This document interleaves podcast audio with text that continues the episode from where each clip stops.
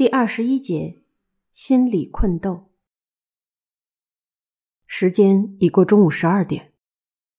虽然说是自由活动，但我和祥太郎首先有件工作必须做。这件工作极其令人厌恶，因为没有其他事情可做，所以由我们接手。那就是收拾好沙野家的尸体。遇灾的时候就那样放着不管，但这次可不行。因为地下二层马上要被水淹没了，如果让那个无头的沙野家就那样泡在水里，会变成怎么样呢？被染成红黑色的水会充满地下，我无法拂去这样夸张的想象。为了安慰自己，我把大手帕捂在嘴边。首先，我清理了花吐在走廊上的东西。我不能做到一边闻那股臭味儿一边接触尸体。面对尸体，祥太郎掏出了手机，先拍下来，以防万一。他从各种各样的角度拍摄了无头的沙野家。虽然这是必须要做的事，但我没有勇气在自己的手机里留下这种照片。如果有有色垃圾袋或者塑料布就好了，但地下建筑里。只有透明垃圾袋，把几个袋子组合在一起，包裹住沙野家的全身。好了，搬得动吗？嗯。香太郎抱着胸口附近，我抱着膝盖附近，合力抬起沙野家。我们慢慢的向地下一层走去。虽然没有头，并不重，但是每走一步，我全身都在冒汗。我只觉得。沙野家的尸体污秽不堪，我无法忍受对他抱有这样的想法，想尽快的把他放下。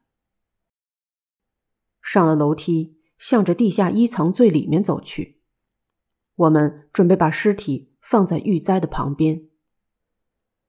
打开幺二零号仓库，一股更浓的腐臭气味扑鼻而来。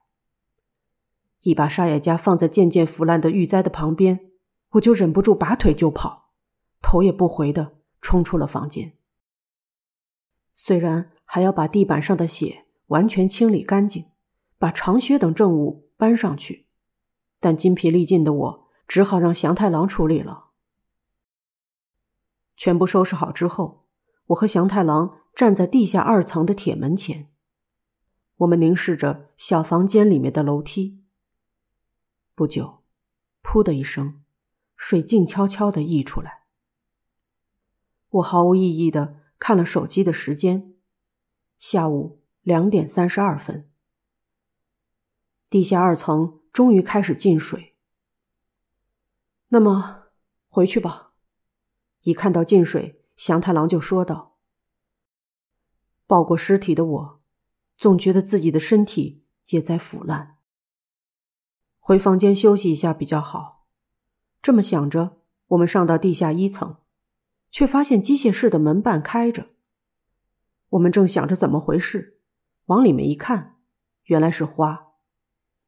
我们的突然进入使他发出一声轻微的尖叫，然后他转向我们这边，好像防备敌人的袭击一样，摆好了架势。我很了解花的感受，所以尽量不靠近他。情况和昨天完全不同了。事件演变成了连续杀人，而且是和花最亲近的沙野家被杀了。花默默的瞪了我们一会儿，尽管如此，一看到我脸色苍白，好像没有经历施加暴力，他就稍微放松了警惕。之后，他注意到祥太郎也在我背后，这才终于安心下来。二层呢？嗯，全都收拾好了。沙野家也搬走了，是吗？谢谢。华重新坐在椅子上，他脱下鞋子，抬起脚后跟，抱着膝盖蹲坐着。他的脚尖在微微颤抖。他隔着袜子抚摸着脚，但还是抖个不停。至今为止不太表现出来的恐惧，以沙野家的死为契机，像内出血一样。开始表现出来。看着他这个样子，我觉得自己也渐渐感染了战栗。花背后的两台监视器的电源都打开了。他之所以在机械室，好像是想用监控摄像头眺望外面的情况。天还没有黑，模糊的画面和两天前没有什么不同。在枯草和稀疏的树林中的出入口，甚至连被泥沙掩埋的紧急出口的画面，都让人胸口一紧，怀念地上的空气。而且，如果一直看着画面，总觉得会拍到救援人员的身影。当然，这种事不会发生，只能看见麻雀或者什么鸟时不时的飞来飞去。花，你吃东西了吗？吃不下，现在什么都不想吃。说着，花从口袋里拿出一袋软糖，好像是来这里的路上在便利店买的，至今没吃，带在身上。虽然想着吃不下罐头，吃这么点东西应该没问题，但他似乎还是无法下咽。自从沙野家死后，没吃饭的不只是花。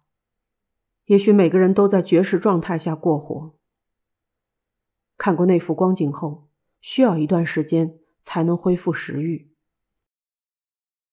那种事情，看着真难受啊。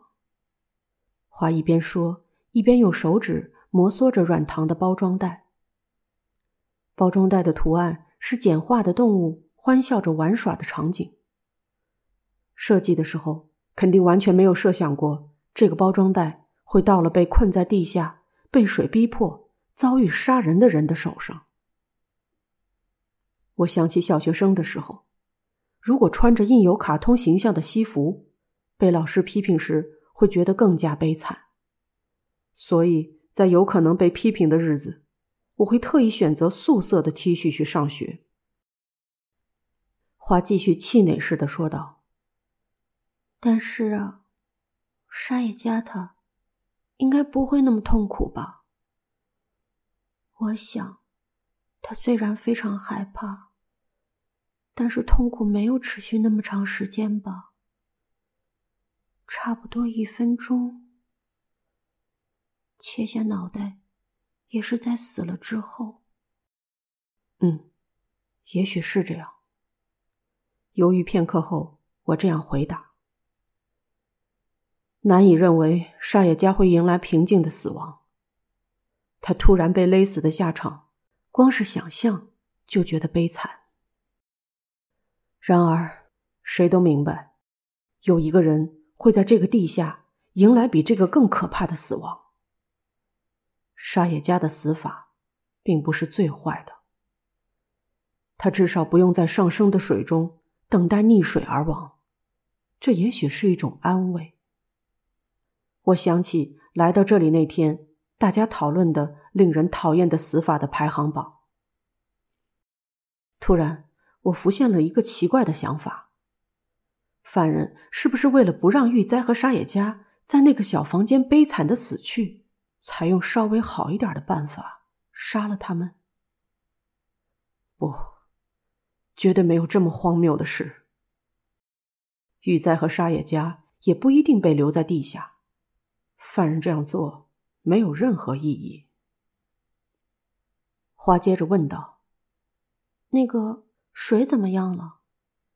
几分钟前下面开始进水了，不穿长靴也许进不去了。”真的吗？确实有可能。他低下头。还有四天。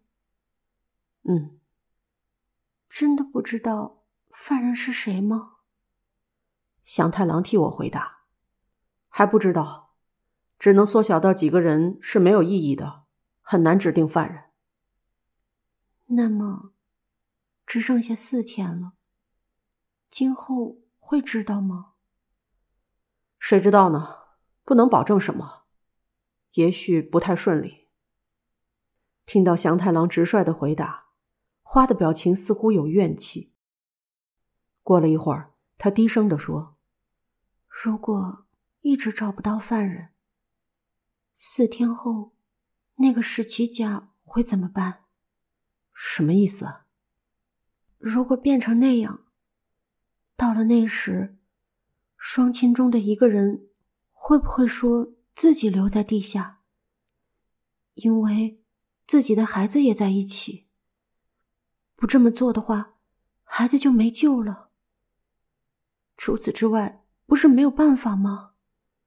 如果真的到了紧要关头，有可能会变成这样吧？花渐渐的以恳求的口吻说道：“我在内心深处也这么想过。时间限制逼近，最后在找不到犯人的情况下，只能选择一名牺牲者的时候，如果有人自愿承担这个任务，那个人就是使其损斗的双亲。没有其他办法可以救出儿子。”当他们这样放弃的时候，这个选择有可能存在。然后到了那个时候，我们就得救了。刚才史奇以自己有家人为挡箭牌，主张逃脱比找犯人更重要。反过来，我们以没有家人为挡箭牌，保住性命。这就像把史奇家的儿子损斗当做人质一样，而且。无需用威胁性的语言，什么都不做就能让他们做出选择。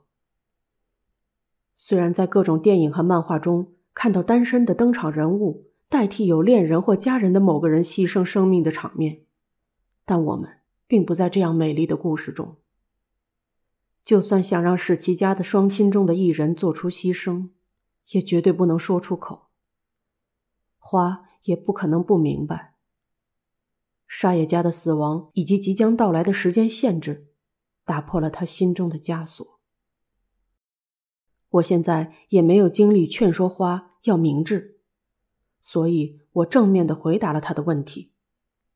虽然可能是这样，但不好说。史奇先生他们看起来关系很好，但我们毕竟没有跟他们有过多的交流，完全不清楚。真的到了情况紧急的时候。会怎么做？如果他们是正常的父母，会怎么做呢？如果是花的父母，你觉得会怎么做？花的表情似乎想哭。我爸爸去年去世了，我没有说过吗？这是第一次听说。大学毕业后有一段时间没有和他联系，看来我说了多余的话。看到花的表情，我想，如果他父亲在这儿，他一定会留在地下救他女儿吧。如果是我的父母呢？他们可能会吵着互相推脱，然后一直没谈拢，就迎来时间限制。我的父母分居了，自从我找到工作后，就没见过他们中的任何一个。花低下了头。我们沉默了一会儿。这时，身后传来脚步声，回头一看，来的是麻衣。原来大家都在这儿啊！麻衣惊讶似的说道。一注意到监控摄像头的监视器开着，他的表情好像变得更加意外。怎么了？有什么奇怪的事吗？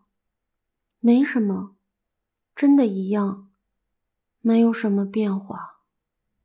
花厌恶似的戳了戳监视器。这样啊，确实。